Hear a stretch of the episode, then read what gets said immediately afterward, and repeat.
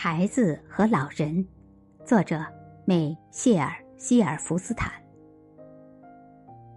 孩子说：“有时我会把勺子掉到地上。”老人说：“我也一样。”孩子悄悄地说：“我尿裤子。”老人笑了：“我也是。”孩子又说：“我总是哭鼻子。”老人点点头：“我也如此。”最糟糕的是，孩子说：“大人们对我从不注意。”这时，他感觉到那手又皱又暖。